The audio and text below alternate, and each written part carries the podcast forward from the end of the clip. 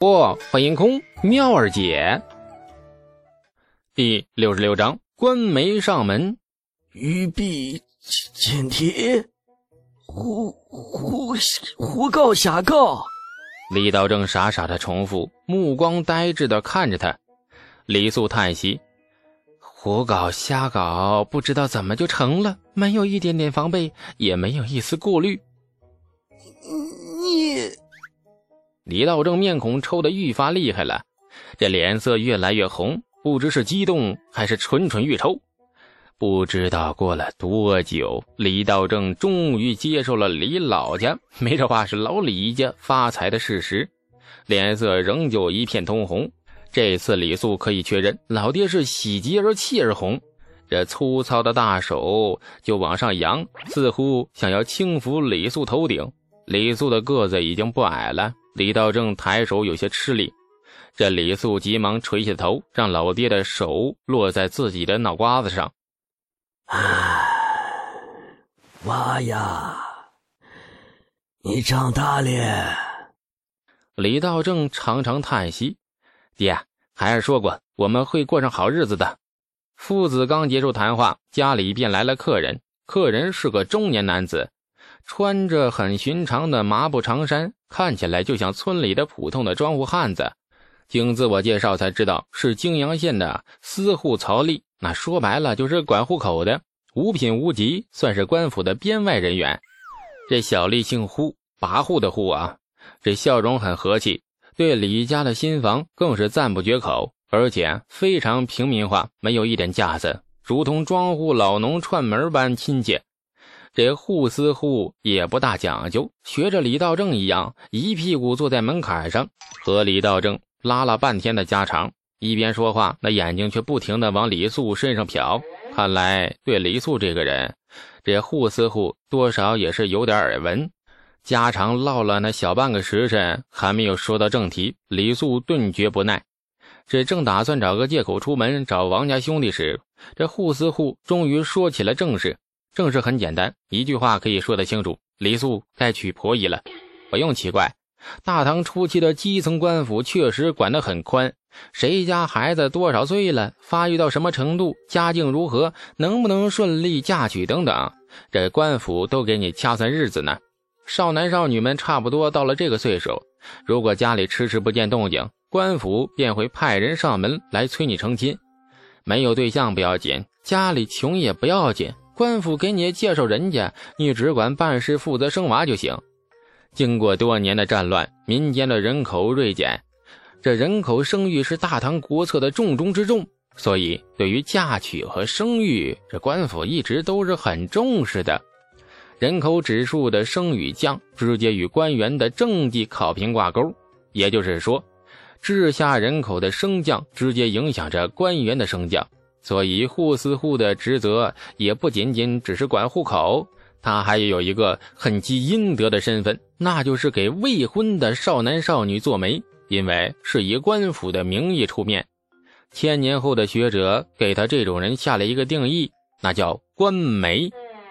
户司户今日登了李家的门，自然是为了说媒。这李素快十六岁了，十六岁在乡下算是大龄男青年。这个年纪的孩子应该成亲了。户司户说明来意之后，李素傻眼了，不仅傻眼，而且震惊。成亲今年，李素急了。护司户笑眯眯的看着他：“哎呀，多灵性的华子呀！今日治好了天花，被当今陛下亲自褒奖，便被十里八乡的闺女抢破了头。陛下的旨意呀，庄户家谁有过呀？”更别说家境也好，二十亩地，还有这么大的房子，据说还会作诗吟客啊，不是作吟诗作客，学问人来，而且呢是对朝廷陛下有功的学问人。这样的人若娶不到婆姨，那老天瞎了眼了。大唐初期的官府并没有专门的官媒机构，官媒只是个说法，一般由县衙上的小吏兼任，比如。户司户这种管户口的，说明来意后，李道正和李素父子俩的表情迅速变换，而且截然不同。这李道正乐得两眼眯成了一条线，大手撩起一角，使劲的擦了擦，然后朝着护四户不停的施礼。哎呀，想啥来啥呀！俺家娃可不就要成亲了吗？俺发愁到哪里去找个媒婆说说这事呢？大人这又来了，不用多说了，今儿就留我这儿吃饭啊！就饭管饱。护四户笑着摆手。哎呀，不吃饭了！哎，不吃了。太平村里还有几家的娃子也到了年岁，该去问一问了。李家当家的，你家只有李苏一个娃子吧？哎，对，只有他一个。啊，说亲了没？哎，若是已经定下亲事，我就不多事了。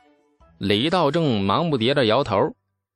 哎，没有，没有嘛。娃子说话都十六了。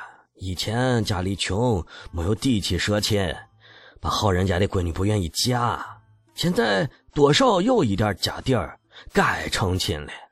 哪有十六岁的娃还不成亲的嘛？说出去都成笑话了。这互撕互笑的更灿烂了。哎，放心，你家娃子你娃子那个婚事包在我身上了，一定给你家娃子找门好亲。不但模样水灵，性子也好，主要是能生养。将来生三四个男娃，你老李家就开枝散叶了，官衙还有赏钱呢。这李道正闻言，老脸笑成了一朵花，连连点头。啊，托你吉言了啊！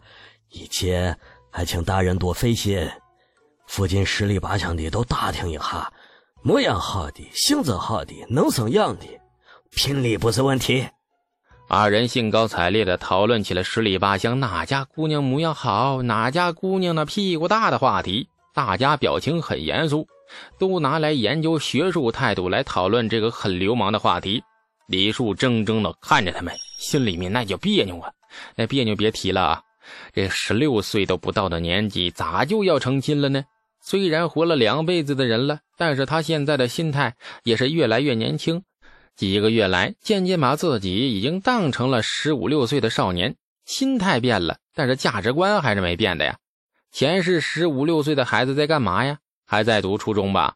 这一世都要娶老婆生孩子了，落差太大，太大，小伙伴是太大，李素接受不了。况且跟一个素未谋面的女人躺在一张床上胡搞瞎搞，李素也接受不了。或许跟洁癖有关吧。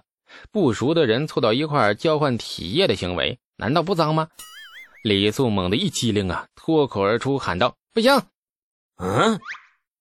李道正一愣，目光有些不善了，这脸色阴沉着瞪着他：“成亲生娃、结成香火，是天经地义的事，哪由得你说不行呢？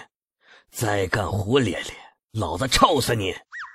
李素看着老爹那张阴沉的脸。渐渐明白了，成亲生娃是他的底线，这个底线碰不得，碰了不说大义灭亲那么严重，把儿子揍成伤残人士，那还是很有可能的。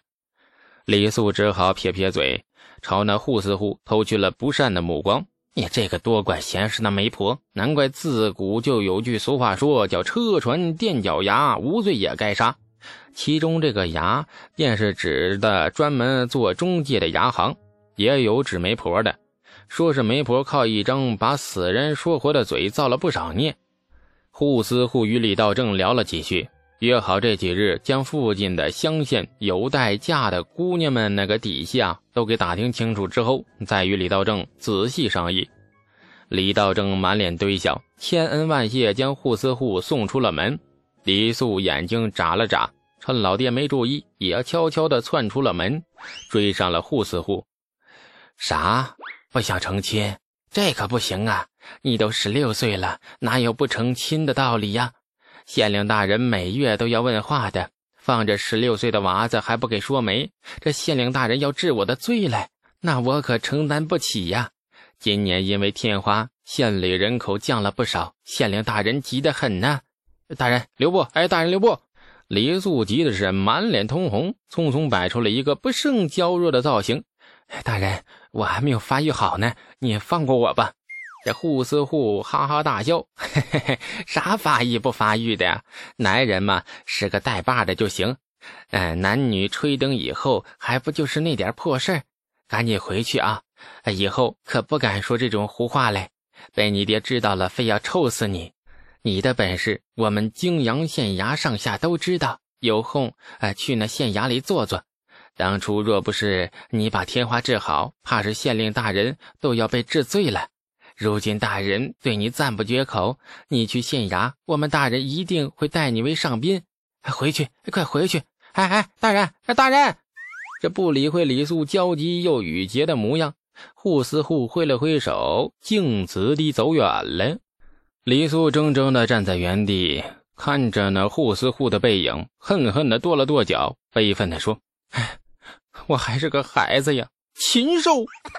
很久没有来河滩了。李素坐在河边那块平整的石块上，怔怔地望着湍急的河水发呆。陡然之间，婚姻大事竟然摆在自己面前，李素很不适应，心情也很低落。今日来的有点早，看看日头，才上午。东阳一般午后才来。